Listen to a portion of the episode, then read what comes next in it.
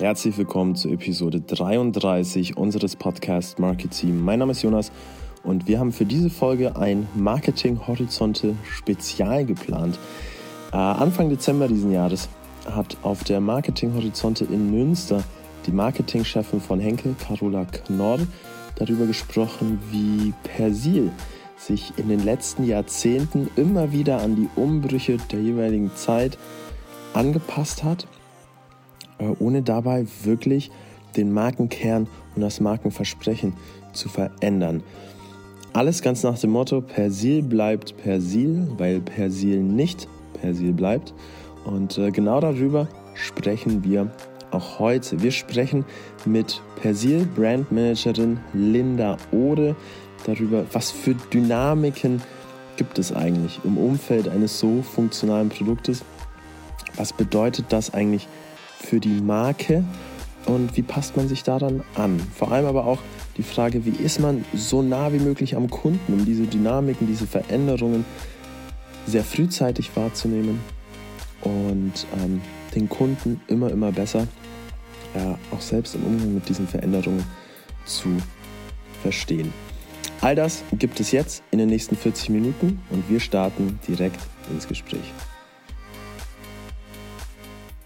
Wir sind heute ähm, hier zusammen mit Linda von Henkel und sprechen über die Marke Persil, aufbauend auf dem Vortrag, ähm, den, den Henkel bereits auf der Marketing-Horizonte Anfang Dezember gehalten hat. Ähm, erstmal vielen, vielen Dank, Linda, dass du dir die Zeit nimmst. super cool, dass wir uns heute, heute ein bisschen austauschen können. Sehr gerne. Ähm, vielleicht, bevor wir jetzt, bevor wir jetzt äh, irgendwie inhaltlich starten, thematisch starten, ähm, vielleicht kannst du ähm, kurz ein paar Worte zu dir sagen. Du betreust bei Henkel ähm, die Marke Persil. Was bedeutet das? Ähm, wie sieht so dein Job aus und wie, wie war so dein Weg dahin? Mhm. Genau. Ja, hi, erstmal von meiner Seite. Mein Name ist Linda Ode und ich bin als Brandmanagerin genau für die Waschmittelmarke Persil ähm, zuständig. Und ich arbeite da mit meinen Kollegen zusammen daran, unsere Marke und vor allem der, natürlich unsere Produkte, die für den Konsumenten eben ersichtlich sind, so erfolgreich weiterzuentwickeln, ähm, dass wir eben nah an unseren Konsumenten und Konsumentinnen sind, deren Bedürfnisse verstehen und eben auch relevant bleiben für die Bedürfnisse, die sich ja im Laufe der Jahre äh, durchaus ändern. Und wie machen wir das? Wir schauen uns eigentlich kontinuierlich an, was sind so die Markttrends, was beschäftigt die Menschen und dann entwickeln wir unsere Produkte eben so weiter, auch da in enger Abstimmung äh, mit den Konsumenten oder mit Testkonsumenten, wenn man so möchte, ähm, dass sie eben den Bedürfnissen gerecht werden und gestalten dann auch die dazugehörige Kommunikation, um eben nach draußen zu kommunizieren, auch warum sollte jetzt jemand ein Persil ähm, kaufen. So grob zusammengefasst. Ähm, Im Marketing oder im Brandmanagement ist man da auch eine, eine große Schnittstelle mit vielen anderen Abteilungen. Das heißt, wir sind da nicht alleine ähm, für Persil verantwortlich, sondern es gibt ein großes Team auch aus technischen Kollegen, aus Forschung und Entwicklung, Verpackungsentwicklung, Rechtsabteilung. Ähm, jetzt vergesse ich sehr viele, aber nur mal so grob angeschnitten, mit denen wir sehr eng zusammenarbeiten. Wie ich jetzt zu Henkel gekommen bin, ähm, ja, ist eine, tatsächlich schon eine längere Geschichte. Ich bin jetzt seit dem Jahr 2016 äh, im Brandmanagement und war bei verschiedenen Marken aus dem Henkel Wasch- und Reinigungsmittelportfolio tätig. Jetzt gerade bin ich im deutschen Marketing, habe aber auch schon Positionen im internationalen Team äh, gehabt, was dann ein bisschen strategischer oder längerfristig so Kategorien auch ähm, entwickelt. Tatsächlich bin ich aber auch schon vor meinem Studium bei Henkel gewesen, denn äh, nach meinem Abitur ging es mir, glaube ich, so wie vielen. Ich wusste nicht genau, was will ich eigentlich, worin bin ich jetzt gut oder wie kann ich das, worin ich gut bin, ähm, auch einsetzen. Und habe dann erstmal eine Berufsausbildung gemacht zur Industriekauffrau bei Henkel, während der ich da ja, viele spannende Einblicke in die unterschiedlichsten Bereiche und Funktionen gewinnen konnte und vor allem auch inspirierende Kollegen kennengelernt habe oder meine damaligen Kollegen. Ähm, das hat mich dann darin bestärkt, dass ich tatsächlich ein BWL-Studium aufgenommen habe, was, glaube ich, zuerst nicht so meine Nummer eins Wahl war. Und dann letztendlich auch der Grund, warum ich nach verschiedenen Praktika und einem äh, Vollzeitstudium, sorry, auch wieder zu Henkel zurückgekommen bin. Genau. Und generell lief das dann wieder über einen ganz normalen Bewerbungsprozess, also über die Website, wo wirklich tagesaktuell äh, die Stellen ausgeschrieben sind. Und dann äh, bekommt man relativ schnell eine Rückmeldung und wird zu einem Gespräch äh, eingeladen. Und ja, so hat das dann seinen Lauf genommen. Und generell war ich jetzt auch schon auf verschiedenen Messen unterwegs. Vielleicht hat der ein oder andere uns auch bei der Marketing Horizonte getroffen, wo wir auch gerne äh, ja, darüber informieren, was gibt es eigentlich so für Jobs. Und generell kann ich aber diese Henkel-Karriere-Seite sehr euch ans Herz legen, weil da eigentlich immer alles, die Vielfältigkeit der Jobs, die es hier gibt, der Produkte und ähm, Abteilungen auch sehr ersichtlich wird. Sehr cool. Wie, wie, wie heißt denn die Seite? Und wir packen den Link natürlich auch unten und noch in, in die, die Beschreibung des Podcasts mit rein. Genau, das ist henkel.de slash Karriere. Okay. Oder die englische Seite Career. Aber ihr findet auch auf beiden ähm, Seiten eigentlich Jobs aus der ganzen Welt. Also okay. wenn jetzt jemand nach Shanghai oder sonst wo möchte, kann ich das finden. Sehr gut. Du kannst auch direkt um, dein LinkedIn-Profil damit synchronisieren zum Beispiel. Also wir versuchen es auch so attraktiv und schnell wie möglich zu machen, dass man da nicht stundenlang irgendwie alle Daten eingeben kann, sondern theoretisch auch einfach sein LinkedIn-Profil verknüpfen kann. Das ging damals noch nicht, aber heute schon. es, ist, es ist mittlerweile tatsächlich sehr angenehm. Ähm, einfach nur noch LinkedIn-Profil pflegen, genau. verknüpfen genau. und man braucht eigentlich oft gar keinen, also oftmals gar keinen, gar keinen gepflegten Lebenslauf mehr. Ähm, super spannend. Das heißt, du hast, du hast sehr früh schon, schon bei Henkel angefangen und äh, bist, äh, bist immer treu geblieben. Äh, das ja, nicht ganz, ja auch. genau. Ich habe auch Praktika mal außerhalb gemacht, aber ähm, bei einem kleinen Unternehmen oder ja, kleinerer Konzern, Konsumgüterindustrie und dann ähm, ja, sind mir alle Vorteile quasi nochmal so bewusst geworden, die es halt auch hat, wenn man in so einem großen Unternehmen ist. Ich bin jetzt seit fünf Jahren quasi als nach dem Uni äh, absol nachdem ich die Uni absolviert habe, wieder da und bin jetzt schon in meinem vierten Job. Das heißt, es wird eigentlich nie langweilig. Man bekommt ständig neue Herausforderungen und irgendwie war das ja so der hauptausschlaggebende Punkt auch, warum ich zurückgekommen bin. Neben den Kollegen und coolen Leuten, die hier so arbeiten. Okay. Dann, dann lass uns auch mal über das sprechen, woran du arbeitest und, und wie spannend das eigentlich ist. Mhm. Und zwar die Marke Persil. Ähm, erstmal, erstmal äh, für mich das Thema, ich meine, Persil ist eine Waschmittelmarke, aber eine Premium-Waschmittelmarke. Ähm, ich, ich bin, ich studiere noch, ich habe jetzt mein Studium fast hinter mir, ähm, aber ich bin noch Studi ähm, und für mich ist Waschmittel eigentlich irgendwie ein sehr klassisch funktionales Produkt. Es muss irgendwie die Wäsche sauber machen grundsätzlich und die ja. muss danach halbwegs ordentlich riechen. Ähm, äh, und muss dazu irgendwie erschwinglich sein für mich. Aber was macht denn bei Waschmittel oder was seht ihr denn, was macht bei Waschmittel wirklich eine Premium-Marke aus? Wie kann ich mich da differenzieren? Mhm.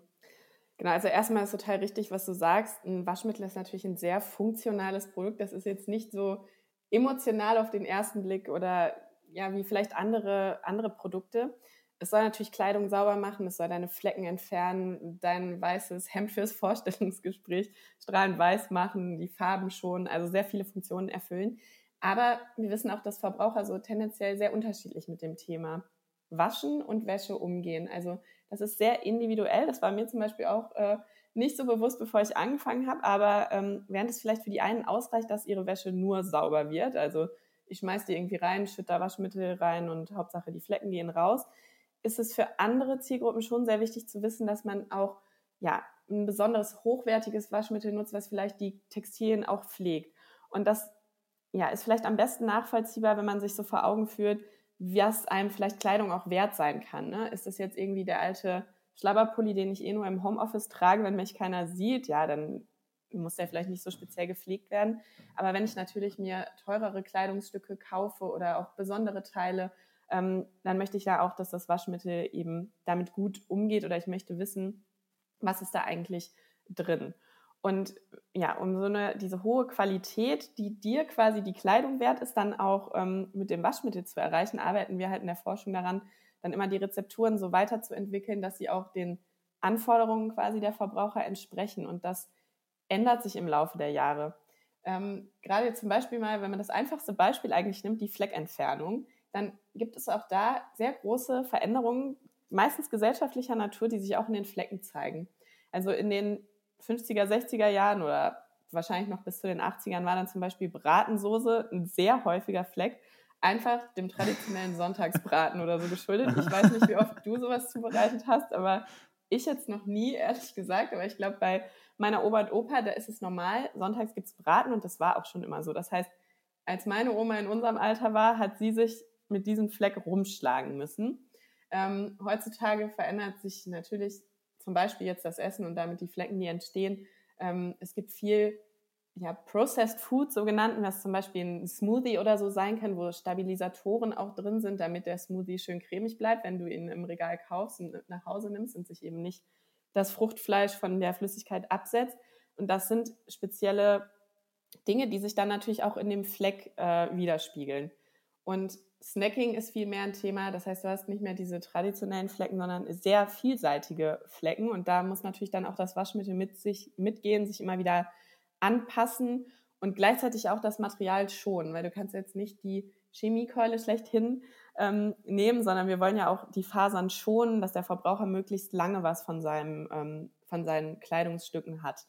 Und Textilschonung ist schon das nächste Thema, weil es natürlich nicht nur um die Flecken geht, die vielleicht entstehen, sondern auch, woraus besteht eigentlich unsere Kleidung. Ähm, ich glaube, um nochmal das Oma-Beispiel zu nehmen, äh, vor 50 Jahren oder auch vor 20 Jahren war der Anteil an Baumwolle oder 100% Baumwolle, dass deine Kleidung daraus bestand oder Wolle tendenziell sehr viel höher als heute. Da nimmt eben der Anteil von Mischgewebe oder tatsächlich 100% Kunstfasern wie Polyester ähm, deutlich zu, vor allem durch Trends wie Fast Fashion. Ähm, ja, dass man seine Kleidung viel häufiger dem Trend anpasst, neue kauft. Dadurch muss sie günstiger sein, damit du eben mit deinem Studiegeld zum Beispiel dir häufiger Kleidung leisten kannst. Und auch darauf müssen wir uns einstellen, dass eben die Fasern an sich, die da gepflegt werden müssen, auf denen die Flecken entstehen, andere sind. Und noch ein wichtiger Punkt ist natürlich auch der Lifestyle der Konsumenten. Ähm, nicht erst seit Greta Thunberg sind, glaube ich, das Thema Nachhaltigkeit ähm, extrem wichtig und auch die Waschmaschinen natürlich, mit denen du wäschst. Das heißt, heute wird viel mehr bei niedrigen Temperaturen oder sogar kalt, also ab 20 Grad, ähm, gewaschen und dann muss das Waschmittel da auch seine Leistung schon erbringen. Und das ist uns nicht nur aus Umweltaspekten ähm, wichtig, sondern auch, weil diese neueren Gewebe gar nicht so hohe Temperaturen ähm, vertragen. Das heißt, wenn du jetzt dein Fancy Activewear bei 60 Grad waschen würdest, würde es auch, würdest du vielleicht aufs Waschmittel zurückführen, dass es da irgendwie Materialschädigungen mit der Zeit gibt. Dabei liegt es vielleicht eigentlich an der Waschtemperatur und vielleicht so ähm, für dich als Studio ist natürlich, wo man vielleicht jeden Pfennig nochmal doppelt umdreht. Wenn man natürlich bei niedrigeren Temperaturen wäscht, dann sparst du auch Energie. Und weniger Energie bedeutet weniger Kosten und deine Kleidung hält länger, wenn du ein Premium-Waschmittel kaufst. Also am Ende sparst du dadurch quasi. Okay, super spannend. Also das heißt, es kommt eigentlich in, in die Marke und auch wie die, sich, wie die sich wandeln muss und auch gewandelt hat, ganz viel Komplexität rein. Du hast jetzt einmal gesagt, äh, die Art der Flecken verändert sich. Mhm. Die Art der, ähm, der Klamotten und der Fasern verändert sich.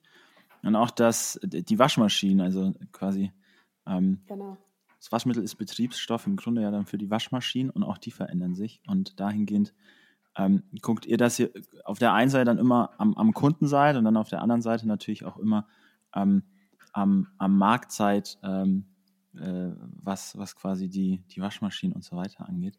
Genau, ähm, also wir hören da sehr genau zu und, und fragen unsere Konsumenten, also die Nähe zum Konsumenten ist da extrem wichtig. Ähm, denn ja, die Waschmittel, Waschmaschinenhersteller können dir natürlich sagen, wir sehen hier eine Zunahme von größeren Trommeln oder so zum Beispiel. Aber welche Geräte dann tatsächlich zu Hause im Haushalt eingesetzt werden, ist ja nochmal eine andere Geschichte. Ne? Und auch von diesen ganzen Programmen, die man zur Auswahl hat, das sind so im Schnitt 13 Waschprogramme, die deine Maschine kann, wissen wir auch, dass letztendlich vielleicht ein oder zwei genutzt werden. Das heißt, die meisten Leute machen vielleicht immer ein, ein Schonprogramm oder Kurzwäsche. Ähm, ja, und das ist dann letztendlich wirklich wie der Verbraucher das, was er zur Wahl hat, auch nutzt. Ne? Okay. Ähm, wie, wie ist das denn? Du, du hast jetzt gerade eben auch schon, schon weiteren äh, Punkt genannt. Auf der einen Seite, also was ich jetzt so wahrgenommen habe, es ist schon, ich hätte es mir sehr viel kommunikationslastiger vorgestellt, aber es ist ja enorm produktlastig, was natürlich auch Sinn macht, wenn man ein hochfunktionales Produkt hat. Ähm, ähm, was würdest du denn sagen? Du hast gerade eben schon gesagt, jetzt abseits von der reinen Produktleistung ähm, kommen neue Themen dazu und hast das, das Thema Nachhaltigkeit schon genannt. Ähm, inwiefern spielt das für euch auch, auch, auch im Weiteren noch eine Rolle und, und wie geht man darauf ein, als, gerade als, als Waschmittelmarke? Mhm. Ja, ich glaube, zwei Faktoren habe ich ja schon gesagt. Zum einen die Waschtemperatur und wie viel Energie du dabei eben brauchst, ist natürlich ein, ein Thema für uns, aber auch die gesellschaftliche Verantwortung. Wir stellen natürlich Waschmittel auch in Plastikflaschen her, einfach um die Produktqualität zu gewährleisten, dass da keine Keime rein ähm, gelangen. Also Plastik ist nicht nur ein, ein schrecklicher Wertstoff, sondern es hat tatsächlich auch seinen Grund, warum wir eben Plastik verwenden. Aber uns ist auch bewusst, dass durch die Menge an Flaschen, die wir verkaufen, wir da natürlich auch einen, einen großen Einfluss ähm, darauf nehmen können oder eine Verantwortung haben, wie diese dann auch wieder entsorgt werden, ähm, weshalb wir zum Beispiel auf unseren Persilprodukten überall auf der Frontseite der Verpackung dann auch ausloben und, und unserer Kommunikation auch in digital und TV die Konsumenten darauf hinweisen, wasch doch mal bei niedrigeren Temperaturen. Du sparst zum Beispiel, das haben wir mal hochgerechnet, bis zu 23 Tage Energie, wenn du auf 30 Grad runterdrehst. Das ist so ein, äh, ein Hinweis, weil tatsächlich der Großteil des CO2-Fußabdrucks, den so die Verwendung un oder unser Produkt verursacht, tatsächlich in der Verwendung liegt. Und da braucht es auch viel ja, Education dem Konsumenten äh, gegenüber, dass er eben auch einen, einen Beitrag leisten kann. Und wir als, als Marke geben da eben Hinweise drauf. Wie, kann, wie kannst du das machen? Ähm, mhm. Schmeiß deine Flasche zum Beispiel danach dann in die, in die gelbe Tonne, damit sie auch wieder recycelt werden kann. Und es mag noch so banal klingen, aber das ist tatsächlich relevant in der heutigen Zeit. Mhm. Okay. Ein anderer Punkt, den du schon angesprochen hast, ist, du hast gesagt, ihr hört den Kunden ganz genau zu. Jetzt würde mich natürlich auch interessieren, wie ihr das macht und worüber ihr, wie ihr eigentlich so nah an den Kunden rankommt. Bevor wir darauf eingehen, hätte ich noch, äh, noch eine weitere Frage und zwar erstmal die Frage, wer sind denn eigentlich die Kunden für, für Premium-Waschmittel? Ähm, lassen sich da unterschiedliche Zielgruppen für euch auch unterteilen, die unterschiedliche Bedürfnisse haben? Bedürfnisse haben? Mhm. Ja, also so soziodemografisch ist es gar nicht so ganz einfach oder klar abzugrenzen, denn wie ich schon vorhin beschrieben habe, ist das auch eine, eine Einstellungssache, wie stehe ich meiner Kleidung oder diesem Must-Do von Wäsche denn eigentlich gegenüber? Mache ich das gerne oder äh, möchte ich einfach nur, dass es schnell vorbeigeht? Und oft wird diese Einstellung auch schon von der, ja, von deiner Elterngeneration oder sogar der, der noch vorangegangenen Generation so weitergegeben. Also meistens geht man nicht wirklich, wenn du jetzt deine erste eigene Wohnung hast oder du ziehst in eine WG, gehen die meisten nicht in den Supermarkt und denken hier, ach, Waschmittel brauche ich, was nehme ich denn da, sondern meist kriegst du irgendwie von zu Hause eine Empfehlung oder vielleicht gibt deine Mutter, dein Vater dir sogar so ein Package mit an Putzzeug, was du erstmal brauchst und da ist dann so für den Haushaltsanfänger einmal alles zusammengepackt. Ähm, vielleicht ist man dann nicht so direkt überzeugt, ja, dann hast du vielleicht Persil von deiner Mutter bekommen und dann sieht man das erste Mal, was es kostet und überlegt sich, ach, vielleicht kann das so ein Private Label ja doch äh, auch genauso gut. Und das ändert sich dann, das habe ich auch bei mir selber jetzt ähm, ja, beobachtet, so im Laufe der Zeit. Ne? Wenn man sich vielleicht qualitativ höherwertige Kleidung kauft oder einen Schritt, der jetzt bei mir noch nicht stattgefunden hat, aber wo wir wissen, dass der ein sehr einschneidender Wendepunkt im Leben der Konsumenten ist, wenn man ein Kind bekommt. Weil dann hat man nochmal ganz andere Anforderungen oder Ansprüche an das Waschmittel, weil Möhrenbrei, habe ich gehört, kann sehr hartnäckig sein. Und da stehst du dann plötzlich vor der Frage, oh Mist, es geht gar nicht raus mit meinem ähm, günstigeren Waschmittel, wenn ich das mal so sagen darf. Und dann kann noch mal so ein Wendepunkt sein, wo, ich, wo man noch mal ein Premium-Waschmittel ähm, ausprobiert und Kunden auch oder Konsumenten genau in solchen Wendepunkten abzuholen, ähm, ist auch unser Ziel. Also jüngere Familien ähm, sind da ganz kleine Zielgruppe, aber wir haben natürlich auch verschiedenste Produktformen, die dann auch unterschiedliche Verbraucherbedürfnisse ansprechen. Ähm, ich hatte vorhin schon mal gesagt, vielleicht gibt es, bist du oder jemand anderes auch der Art Verwender, der einfach Wäsche schnell erledigen möchte.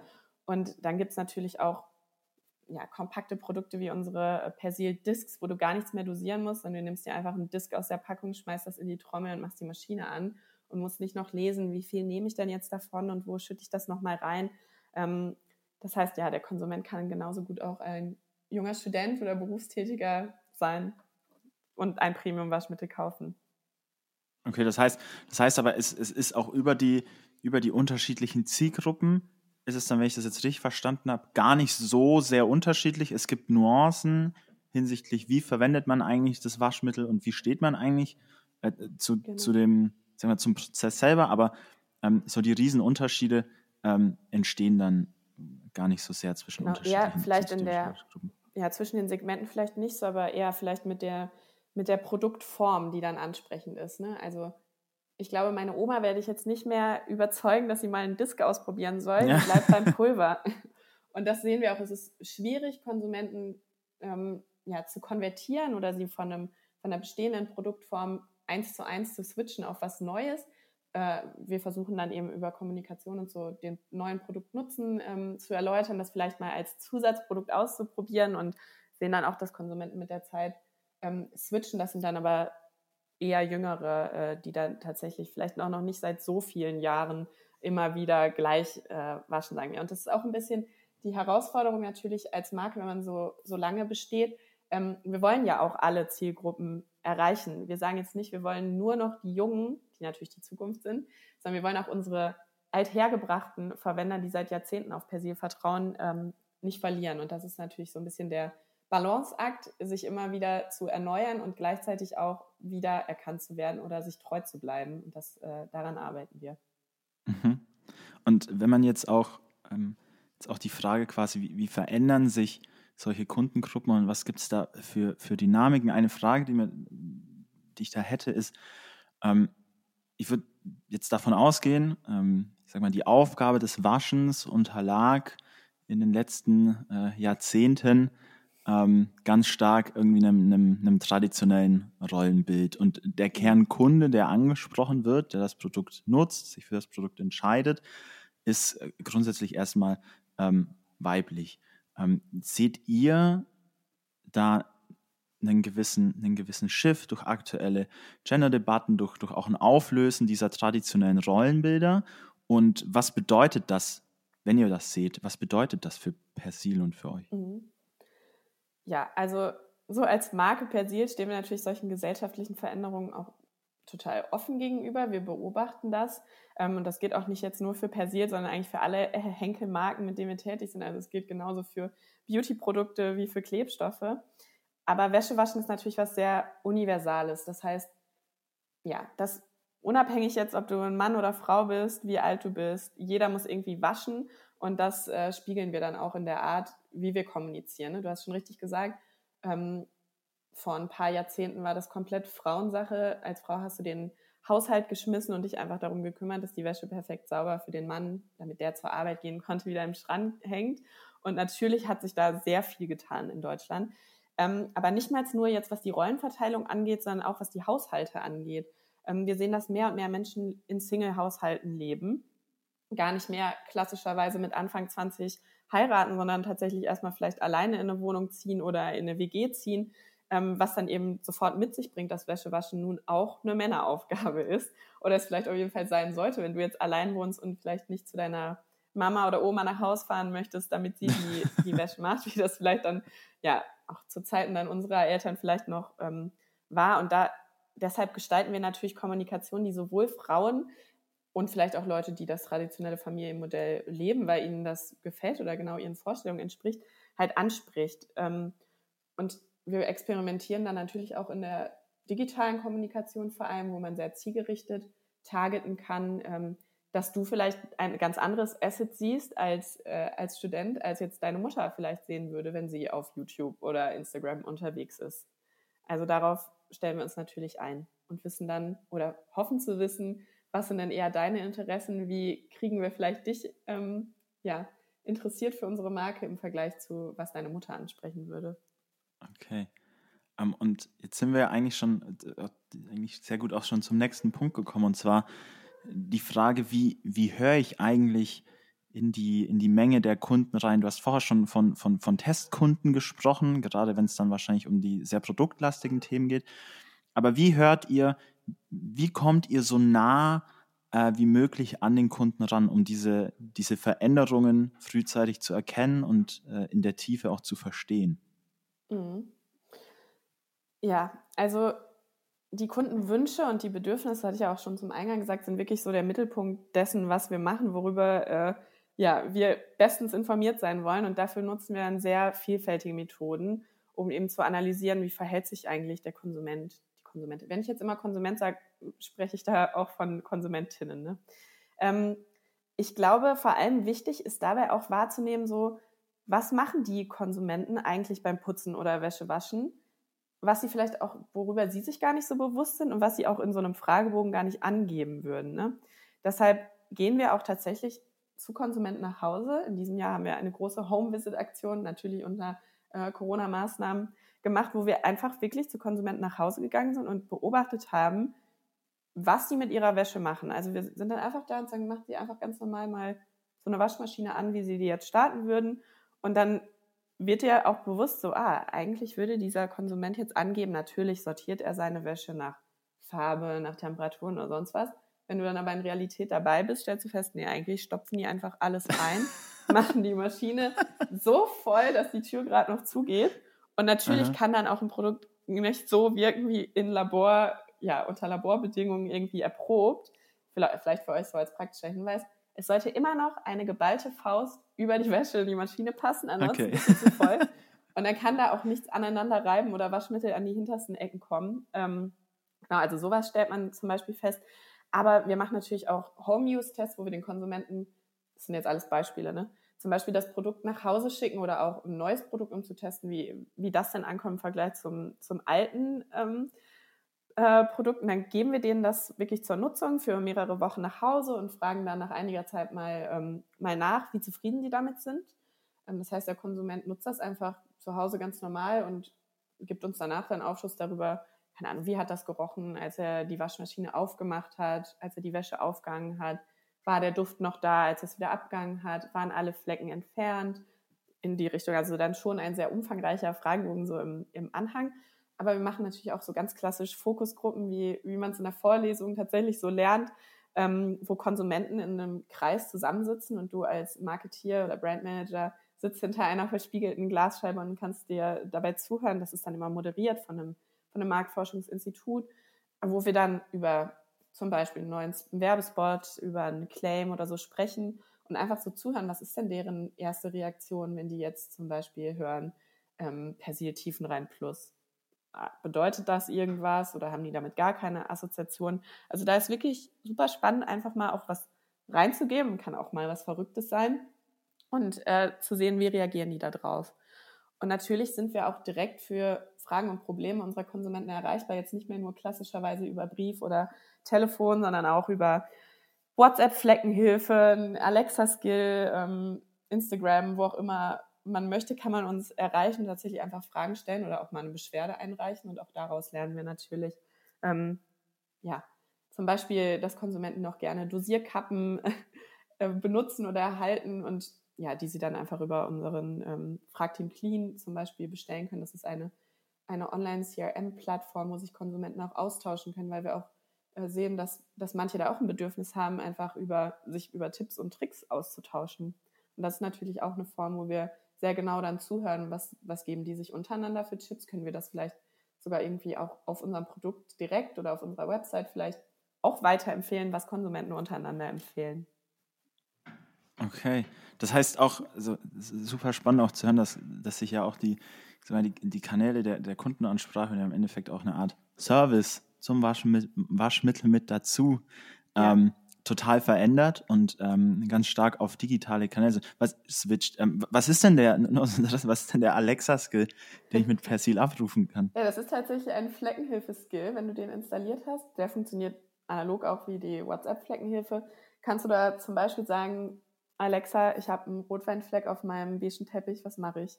Und dann wird dir von Persil eine Antwort gegeben. Noch einfacher ist es tatsächlich äh, zu erklären, wenn du es einfach mal ausprobierst oder äh, mit WhatsApp testest. Es wird dann so ganz einfach durchgeführt. Du kriegst, es ist letztendlich ein Chatbot, der dahinter liegt ne, und der ja, auf deinen Flecken und das verfleckte Material dann eben eingeht und die, die beste Lösung dafür raussucht. Und wenn der mal keine Lösung hat, äh, wird es dann weitergeleitet an wirklich die Konsumenten-Hotline, wo noch reale äh, Kolleginnen und Kollegen von mir sitzen und ähm, das noch persönlicher beantworten können, wenn man wirklich mal einen ganz harten Fall hat. Aber natürlich ist es sehr viel schneller heutzutage, wenn du dann dich daran wendest, als wenn du jetzt einen Brief an die Verbraucherzentrale schreibst und erstmal wartest, äh, ja, bis die dir postalisch geantwortet haben. Ne? Also da sind wir heute natürlich sehr viel schneller über Social Media und so unterwegs. Mhm. Super, super spannend. Ähm, jetzt, wenn wir das vielleicht auch nochmal, weil wir haben jetzt schon über viele Sachen gesprochen, die sich so verändern äh, im Umfeld und äh, auch über so ein bisschen ja auch jetzt gerade den, den, Kunden gesprochen und wie der sich verändert. Das heißt, wir haben mhm. gesehen, die, die Anforderungen ans Produkt werden ganz anders aus, aus verschiedenen Perspektiven.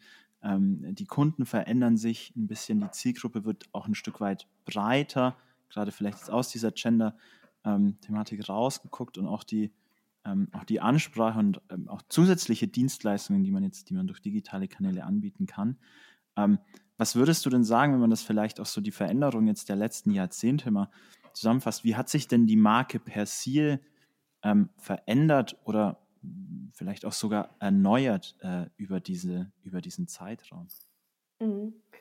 Ja, wir haben so einen relativ bekannten Slogan auf der Marketing Horizonte, ist ähm, unsere Marketingdirektorin Carola Knorr da auch drauf eingegangen und zwar ist es Persil bleibt Persil, weil Persil nicht Persil bleibt. Und das spiegelt es eigentlich sehr gut wider, ähm, weil wir natürlich heute nicht mehr dasselbe Persil sind, das wir 1907 waren, als wir auf den Markt gekommen sind, aber zum Teil dann doch wieder noch das Persil sind. Also das Logo hat sich nicht sehr viel ähm, entfremdet, sage ich mal, aber natürlich dieses revolutionäre Produkt, was damals auf den Markt gekommen ist, das, was da drin war, ist nicht mehr das, was du, was du eben heute so hast, sondern damals, so Anfang des 20. Jahrhunderts, war das Wäschewaschen tatsächlich noch Schwerstarbeit für die Hausfrau, um das nochmal aufzugreifen. Also wirklich so körperliche Schwerstarbeit, wo du irgendwie Stunden oder Tage in der heißen Waschküche Wäsche in einem Kessel gekocht hast, um die dann danach auf einem Waschbrett zu schrubben und irgendwie wieder zum Trocknen aufzuhängen und so weiter. Und dann kam eben Persil und war das erste sogenannte selbsttätige Waschmittel. Das heißt, das hat man mit in diesen Topf reingegeben und es konnte dann Flecken lösen, ohne dass du daran hart rumschrubben musstest, was natürlich jetzt mal so betrachtet ein richtiger Gamechanger gewesen sein muss, dass du dann erstmal weniger Zeit in dieser Waschküche verbracht hast. Die Zeit konntest du anders nutzen und natürlich auch für die Hausfrauen zum einen viel weniger körperlich anstrengend war und dann vielleicht auch erlaubt hat, vielleicht mal ein bisschen Freizeit ähm, zu haben. Und auch dann danach haben wir das eigentlich als Marke immer geschafft, noch weitere Innovationen oder Neuentwicklungen ähm, zu bringen, ohne diese Markenidentität, wo wir dafür stehen, wirklich Persil-Reinheit zu liefern, ähm, zu verwässern. Es kam dann zum einen in den 1950ern ungefähr, glaube ich, wurde die erste Waschmaschine eingeführt. Das war also nicht mehr den Kessel brauchtest, sondern es tatsächlich äh, mit einem Gerät machen konntest und halt neue Arten von ähm, Textilien, wie zum Beispiel Nylon oder so, sind dann eingeführt worden. Ähm, das war dann quasi eine neue Anforderung, woran wir per se angepasst haben. Und ich weiß nicht, ob du Bilder kennst aus deinem Geschichtsbuch oder so, ähm, wo es tatsächlich früher auf Flüssen in Deutschland riesige Schaumberge gab. Äh, das lag an Phosphat, was damals in Waschmitteln enthalten war. Und auch da waren wir dann so die Ersten, die ein phosphatfreies ähm, Waschmittel so zum Standard gemacht haben. Das heißt, da haben wir geschaut, okay, wie sehen diese Flüsse eigentlich aus? Und das möchte natürlich keiner, dass man irgendwie Fische oder sonst was gefährdet, ähm, nur um seine Wäsche sauber zu waschen. Das heißt, wir haben auch da schon drauf geschaut, ähm, dass wir eben umweltfreundlich sind und gleichzeitig immer noch Flecken entfernen, die der Konsument halt so, ähm, so hat. Ne? Und danach sind noch einige Neuerungen gefolgt. Also die Megaperls waren eine Innovation. Wir waren auch das erste Flüssigwaschmittel, ähm, das auf den Markt gekommen ist. Und ähm, auch die ersten tatsächlich, die solche vordosierten Caps hatten, das war 2012, ähm, wo man dann das erste Mal wirklich so eine vordosierte, perfekt dosierte, möchte ich sagen, Waschladung einfach ähm, nutzen konnte, ohne selbst zu dosieren. Ähm, um da auch komplett fair zu sein, 2012 war auch vielleicht der Markt noch nicht so ganz bereit dafür. Also wir sehen, dass es dann erst sehr viel später auch mit der Einführung von einem äh, großen Wettbewerber dann so richtig eingeschlagen hat. Ähm, heute haben wir die 4 in 1 Discs auf dem Markt mit so vier Kammern, ähm, die dann eben für perfekte Reinheit sorgen und die du eben nicht selber dosieren musst, sondern die schon vordosiert sind und auch bei sehr niedrigen Temperaturen schon, ähm, schon funktionieren. Also manchmal sind wir dann auch ein bisschen der Zeit voraus. Das heißt, der Need vom Konsumenten ähm, den wir erfahren haben, dass die gesagt haben, oh, das mit dem Dosieren, das nervt mich, das dauert lange oder ich weiß nie, wie viel ich nehmen soll, war dann schon damals erfasst, aber der Markt war einfach noch nicht bereit.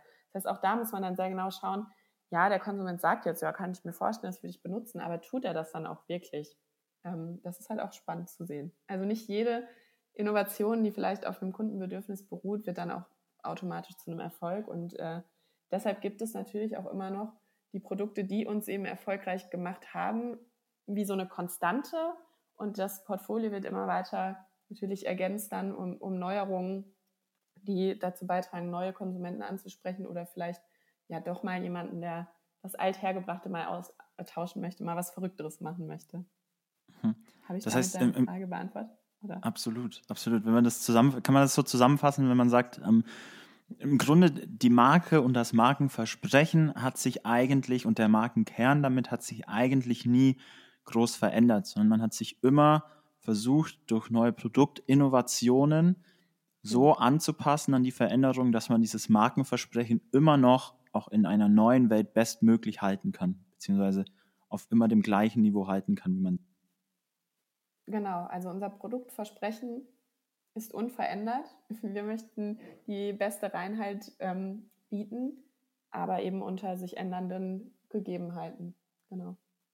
Wenn man das jetzt mal vielleicht weiterdenkt oder vorausdenkt, nochmal so zehn Jahre, was glaubst du, wie, wird sich da nochmal sehr viel verändern? Siehst du irgendwelche Trends, die dazu führen, dass das auch für eine Marke oder auch für ein Waschmittel ähm, sich äh, Dinge ganz, ganz enorm verändern? Ich meine, wenn wir jetzt über, keine Ahnung, Autos sprechen, da ist die Diskussion ähm, mhm. äh, sehr einfach oder da ist das sehr viel diskutiert. Aber wie sieht das bei so einem Produkt wie, wie Waschmittel jetzt im Grunde aus? Ja, ähm, also du hast natürlich total, total recht, dass sich da vermutlich viel verändern wird. Vielleicht nicht so rasant wie in der Automobilindustrie, aber wir beobachten natürlich auch Trends in unserer Branche und schauen uns auch an, was passiert denn eigentlich außerhalb unserer Märkte, weil ich hatte es ja eingangs schon erzählt, auch was in Mode und auch Beauty so los ist, beeinflusst uns natürlich. Ähm, ich glaube, dass sich Haushaltsthemen so generell nicht grundlegend ändern werden. Also ich glaube nicht, dass wir in, du hast jetzt zehn Jahre gesagt, dass wir da Roboter haben werden, die irgendwie komplett deine Wäsche und dein Fensterputz uns übernehmen. Zumindest nicht der Großteil der Konsumenten. Ne? Vielleicht einige fortschrittliche oder Leute, die extrem viel Geld haben, in solche Innovationen zu investieren. Aber der Großteil der Leute wird immer noch den Haushalt in einer ähnlichen Art und Weise schmeißen äh, wie heute. Aber was, wo wir uns sehr sicher sind, ist, dass es noch mehr in Richtung Convenience ähm, gehen wird, auch vor allen Dingen in Richtung Dienstleistungen rund um das Thema Haushalt und damit eben auch ähm, Wäsche, dass das mehr an Bedeutung äh, gewinnen wird, dass du also zum Beispiel dein, deine Wäsche gar nicht bei dir zu Hause wäscht, vielleicht hat gar nicht mehr jeder eine Waschmaschine, aber du bringst es auch nicht zu einem Waschsalon, sondern du lässt das irgendwie bei dir zu Hause im Homeoffice abholen oder du schmeißt es im Büro in irgendeinen äh, Abholwagen, sag ich mal, und ein Service-Dienstleister, vielleicht per se Service, kümmert sich dann darum, deine Wäsche eben zu reinigen und die äh, gesäubert wieder zurückzubringen, sodass du eigentlich mit diesem Prozess an sich schon mal nichts mehr äh, zu tun hättest. Wir glauben, dass das immer eine größere Bedeutung haben wird. Und auch Internet of Things ähm, wird mehr und mehr Einzug halten. Es gibt ja schon Kühlschränke, die automatisch nachbestellen können, wenn sie irgendwie äh, merken, deine Milch ist alle oder so. Und natürlich gibt es auch schon Waschmaschinen, die, die selbst dosieren. Wir glauben, das wird auch zunehmen, dass deine Waschmaschine dann erkennt, oh, mein Tank ist bald leer.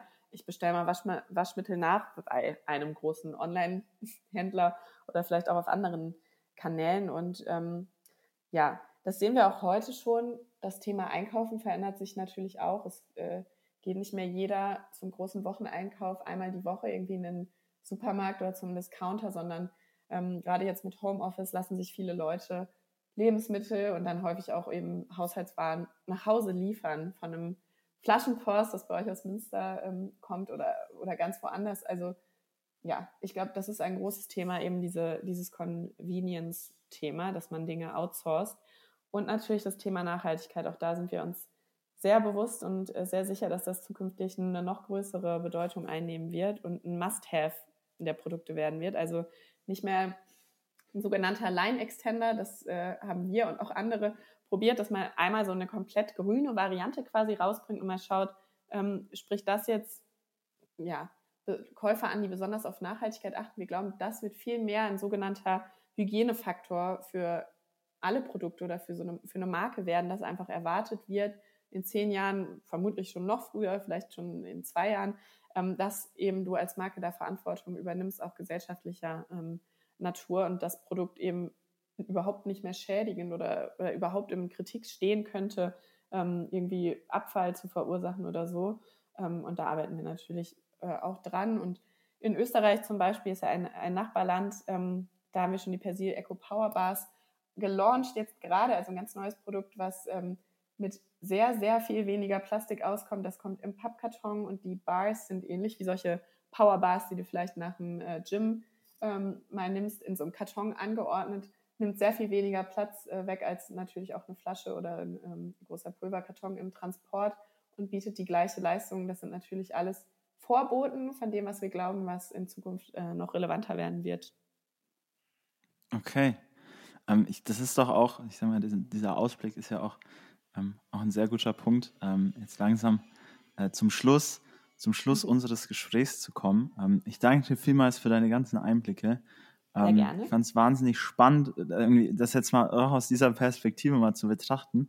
Ähm, weil ich auch in der Vorbereitung, muss ich ganz ehrlich sagen, ich ganz viele Fragen gestellt habe. Wo kommt die Komplexität eigentlich her? Was verändert sich? Und was kann man bei so einem Produkt eigentlich ähm, großartig verändern? Du hast es vorher schon ganz kurz angesprochen.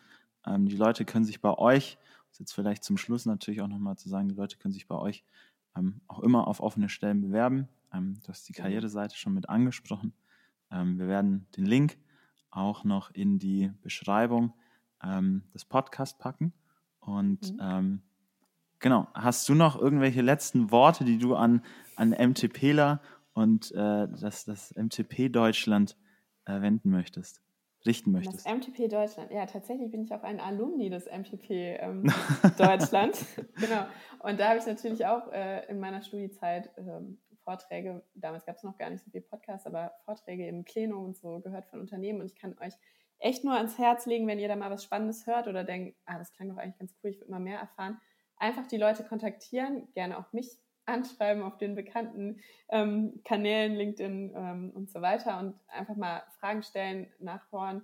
Oder auch wenn ihr ein spannendes Praktikum mal gemacht habt, kann ich auch aus eigener Erfahrung nur empfehlen, immer mit den Leuten in Kontakt zu bleiben. Und äh, ja, wenn man dann tatsächlich mal einen Job sucht und einen guten Eindruck hinterlassen hat und in Kontakt geblieben ist, äh, ist es meiner Erfahrung nach immer hilfreich. Und jetzt natürlich auch, wo ich in einer Rolle bin, wo ich mal Leute ähm, fürs Team suche oder oder Praktikanten oder sonst was, ähm, greift man auch super gerne darauf zurück, wenn man schon weiß, dass äh, jemand gut ist oder interessiert ist. Also da einfach ähm, nicht zu zögerlich sein und ruhig sehr selbstbewusst auftreten. Genau. Sehr cool. Also, ihr habt es gehört, äh, einfach aktiv werden ähm, und den Schritt auf die Leute zugehen. Linda, vielen, vielen, vielen Dank dir fürs Gespräch und die ganzen Einblicke. Gefreut. Alles klar, das war's auch schon wieder mit Folge 33 unseres Podcast Marketing. Wir hoffen wie immer, es war was Spannendes für euch dabei. Wir hoffen wie immer, ihr konntet was mitnehmen. Ich fand es unfassbar spannend zu verstehen, wie die Marke eines Produktes, das so hochgradig funktional ist, ähm, wie vielen Dynamiken das unterliegt, wie hoch die Komplexität auch eigentlich ist, hier als Marke immer an der Spitze zu bleiben. Ähm, ich hoffe, euch ging es genauso. Ähm, Wenn es euch gefallen hat, dann erzählt doch einfach einem Freund oder einer Freundin von unserem Podcast, schickt ihnen diese Folge. Ähm, wir würden uns wahnsinnig freuen. Ansonsten hören wir uns das nächste Mal wieder. Bis dahin nicht abwarten und Tee trinken, sondern rausgehen und einfach mal machen.